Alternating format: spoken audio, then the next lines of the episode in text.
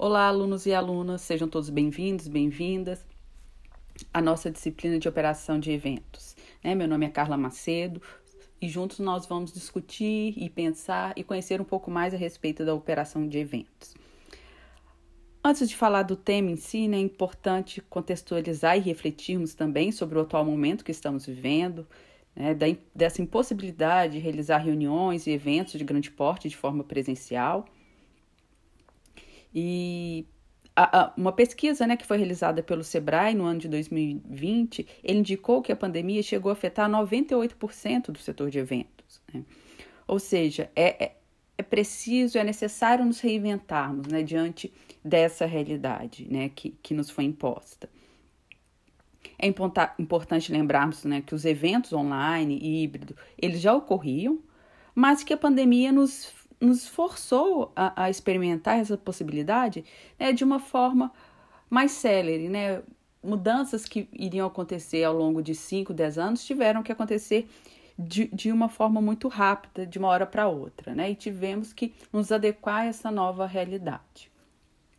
E é por isso que nós vamos, né, discutir hoje, né, o tema da nossa aula será os eventos online. E para nos ajudar nessa discussão e nessa reflexão, nós vamos usar como suporte o e-book elaborado pelo Instituto do Federal do Rio de Janeiro, no ano de 2020, que, que, que eles elaboraram um guia prático dos eventos online. E o primeiro tópico né, que eles apontam é que os eventos virtuais né, têm um propósito, têm o mesmo propósito dos presenciais, sendo que a principal diferença entre eles vai ser o local onde acontece. É, pois, ao contrário dos, dos, eventos presenciais, os eventos online ocorrem no ambiente virtual, via tecnologias digitais e podem ser transmitidos em plataformas especializadas, né? É, em transmissão de eventos e nas redes sociais. Uh, os eventos online traz consigo né, algumas vantagens, né? por exemplo, o aumento do número de participantes. É, o, o, os eventos online eles não se limitam né, ao espaço físico de uma sala, né, de um auditório. E as inscrições, né, a única restrição vai ser uh, a que é imposta pela plataforma escolhida. E, e por exemplo, eventos que tinham 500, 600 inscritos, né, porque tinha uma limitação física, hoje eles acontecem virtualmente, tendo 5 mil, 6 mil inscritos, dependendo da, da plataforma que eles vão acontecer. O alcance, né, outra vantagem vai ser o alcance do público, né, que vai ser muito mais abrangente e diverso, é, porque você pode participar de, né, dos eventos sem sair de casa, então os lugares, as regiões e até mesmo os países, sem ter necessidade de, de, de se deslocar. Então, para o participante dos eventos, isso permitiu participar de mais eventos é, sem um custo tão alto, porque ele investe na inscrição do evento, mas não precisa investir em deslocamento, hospedagem, alimentação. Né? Por sua vez, para aqueles que propõem a realização do evento, aqueles idealizadores e realizadores do evento, também há uma economia nos custos operacionais, né, porque não se gasta com passagem dos convidados, as diárias, coffee breaks, transportes. Então, toda aquela logística né, que, que demandava é, para a realização de um evento, hoje isso, né, com os eventos online, isso já não é necessário. Né? Então, tem essa vantagem também. É, uma outra vantagem é que permite o maior engajamento dos participantes através da interação online, uh, uma vez que é possível trocar mensagens através dos chats, comentários. Então, isso facilita também né, esse network através na, dos eventos online.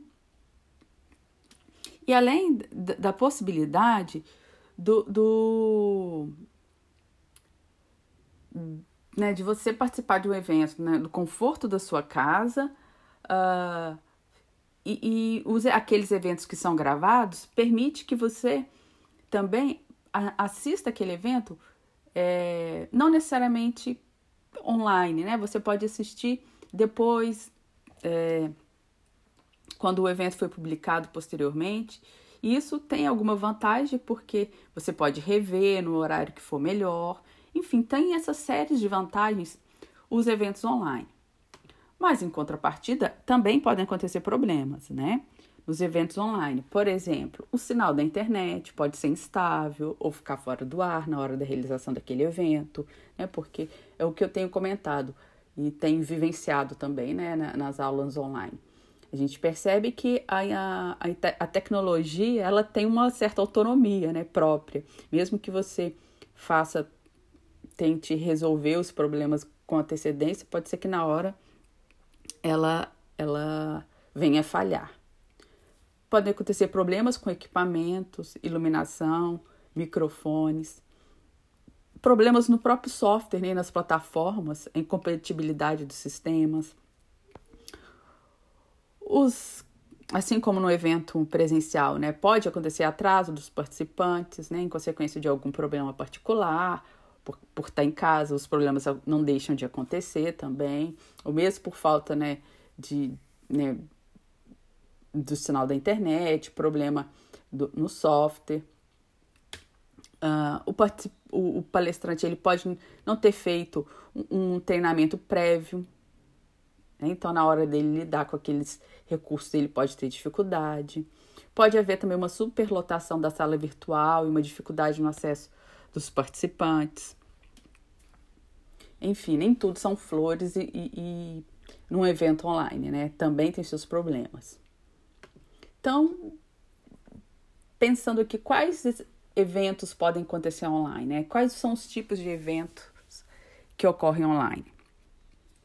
Então, nós temos o, o Meetup, né? Que são encontros realizados com o objetivo de estimular o network, né? A troca de conhecimento, de experiências de profissionais de determinada área, ou seja, determinada empresa é, estabelece um dia da semana ou um dia do mês para realizar aquela reunião e as pessoas vão trocar informações sobre determinado tema, né, pensar na solução de algum problema juntos. E isso pode acontecer através de alguma ferramenta do streaming, né, para reunir esses participantes. Né? O streaming, nós estamos é, no nosso cotidiano a gente já vem lidando com ele, né? Por exemplo, Netflix, o Spotify, o Amazon Prime são é, exemplos de, de stream, mas temos também o Google Meet, por exemplo, o Zoom, que são plataformas e também stream que permitem essa, essa conexão. Uh, outra forma de, de evento online são seminários online, que, né, que é exposição e debate de ideias sobre determinado tema, necessita de uma plataforma que possibilite ao palestrante fazer sua apresentação e ter um espaço para pergunta, resposta, discutir. Além disso, é importante haver a figura né, do, do moderador para organizar o debate. É, o seminário ele também acontece no, no formato presencial e tem uma, característica semelhante, o que vai diferenciar aqui vai ser o espaço onde ele vai acontecer, no caso do evento online. As jornadas né, online pode ser dividida em blocos com temas distintos, é, diferentes temas, palestrantes. Ela pode ser transmitida ao vivo, pode ser gravada, para ser disponibilizada né, posteriormente aos participantes. A live, né? Nós tivemos uma enxurrada de live o ano passado. Isso, esse ano, eu tenho a impressão que diminuiu um pouco, né? mas é uma transmissão de vídeo em tempo real e geralmente feita por meio das redes sociais. Algumas plataformas que possuem esse recurso são o Instagram, o YouTube, o Twitter, Facebook, TikTok. E os usuários participam podendo fazer comentários, enviar perguntas, deixar curtidas. É, então, nós vimos muito desse formato no, nesse ano que passou de 2020 e 2021 isso também tem acontecido. Uh, o webinar, ele é muito comum, né? Ele é um seminário virtual, ele é muito comum no universo acadêmico. É, pode ser uma aula, uma palestra, um seminário online. Ele é transmitido ao vivo, em forma de vídeo, é, para tratar de um assunto, de uma temática específica e geralmente é conduzido por um ou no máximo dois palestrantes e os participantes escrevem através de um formulário, também online, e que vão receber um link para assistir essa aula, né? Durante o qual eles vão poder interagir é, com os palestrantes, enviar perguntas através do chat. Uh, workshop virtual. É, é um evento no qual os participantes entram online para aprender enquanto executam determinada tarefa. Né? Ele tem uma característica um pouco mais prática, né? de ensinar a fazer alguma coisa. Né? Se ocorre um workshop presencial, como também acontece no um workshop presencial, no virtual é necessário criar dinâmicas de grupo para que as pessoas aprendam né, de forma coletiva ou individual teorias, metodologias, tecnologias ou ideias. Mas a ideia, né, o sentido do workshop é, é tentar é, fazer com que aquele participante possa praticar um pouco daquilo que está sendo discutido.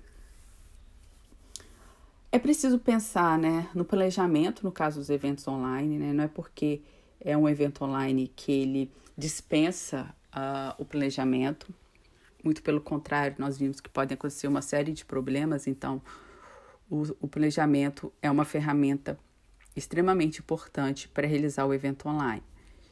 E, e organizar um evento online, ainda que seja diferente de um evento presencial, algumas etapas serão muito parecidas, né? Por exemplo, definir o tema, palestrantes, data, horário, o organizador do evento deve ter cuidado de alinhar os objetivos da programação, as necessidades do participante, o que influenciará na definição de diversos itens do evento online, como, por exemplo, a escolha da plataforma tecnológica, né, que vai atender a esses objetivos. É, nós vimos que algumas plataformas têm restrição em relação ao número de participantes. Então, qual é o seu público-alvo? É um número muito grande de pessoas? Qual plataforma que vai permitir o acesso dessas pessoas. Então, tudo isso tem que ser muito bem pensado e pesquisado para conseguir ter o melhor resultado. Né? As etapas do planejamento online, né, de acordo com esse e-book da, do IFRJ, é que temos que definir o tema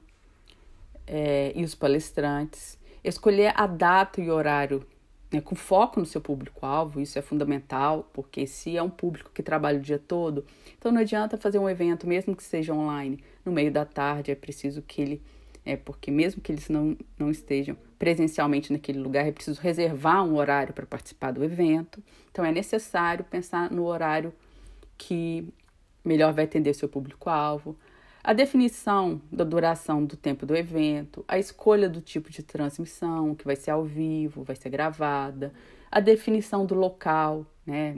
Nesse caso vai ser qual é a melhor plataforma, a separação dos equipamentos essencial, testar previamente o sinal da internet, se o palestrante está íntimo né, da, da, dos recursos que ele vai utilizar.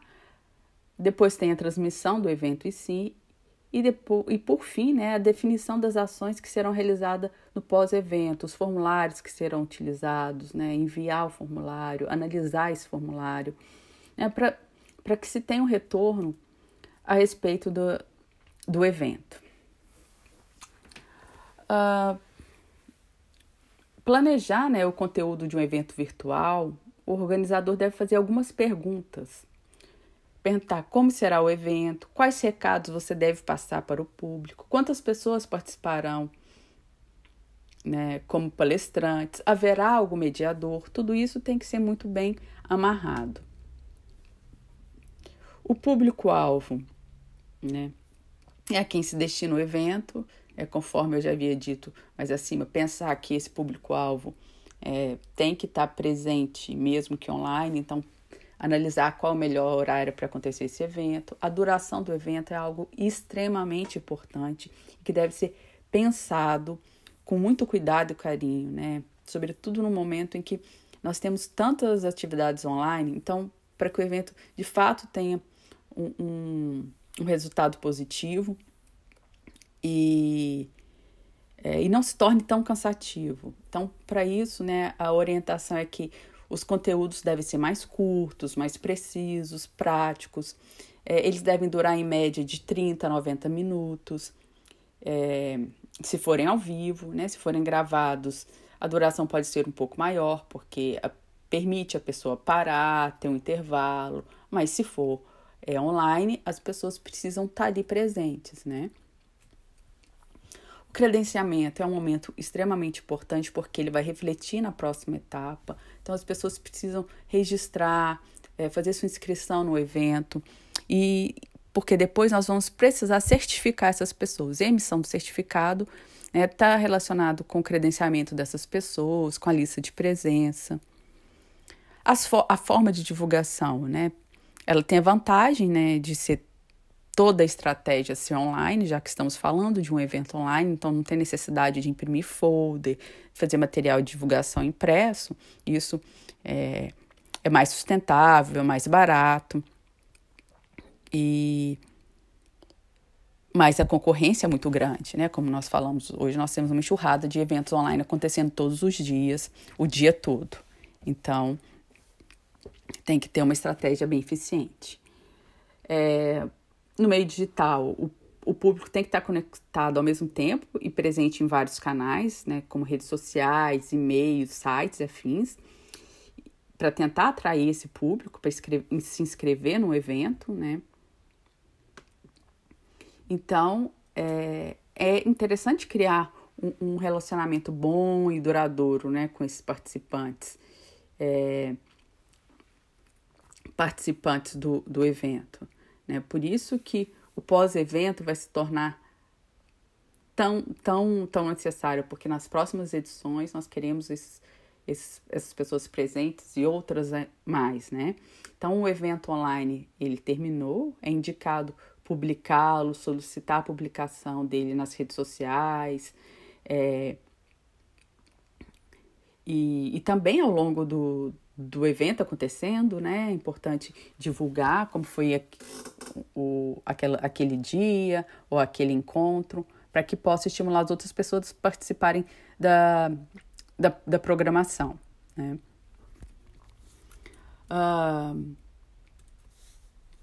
e além né, de realizar esse pós-evento com, com muita atenção, buscar é, realizar formulários, buscar informações do, dos participantes, se eles gostaram da programação, se foi satisfatória, se o tempo é, foi um tempo é, interessante e, e depois analisar para poder essa, essa ferramenta né, de entrevista é, funcionar como mecanismo né, para que você possa planejar um próximo evento. Né? E